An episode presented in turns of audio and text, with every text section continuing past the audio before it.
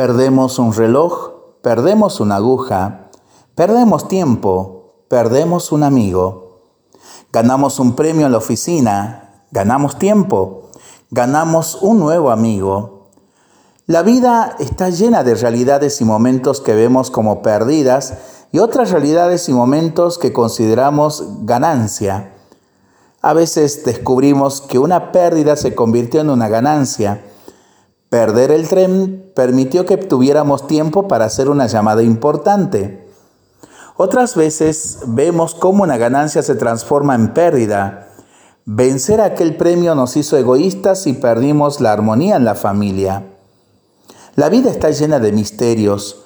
Lo que al, al inicio beneficiaba puede al final ser dañino y lo que empezó como un fracaso al final llega a producir beneficios insospechados. Lo importante cuando perdemos o cuando ganamos es descifrar el sentido de lo que ocurre y acogerlo en el propio camino como parte de la vida. Porque la salud, que podemos perder o recuperar, o el dinero o cualquier objeto más o menos valioso, adquieren un sentido pleno cuando nos ayudan a amar y nos permiten caminar con esperanza. Entonces una pérdida no se convertirá en desgracia irremediable porque Dios es capaz de sacar bienes incluso de los males. Nos lo recuerda el Catecismo de la Iglesia Católica número 312. La vida sigue su marcha, con relojes perdidos y con amigos encontrados. En medio de tantas vicisitudes hay una luz interior que nos acompaña.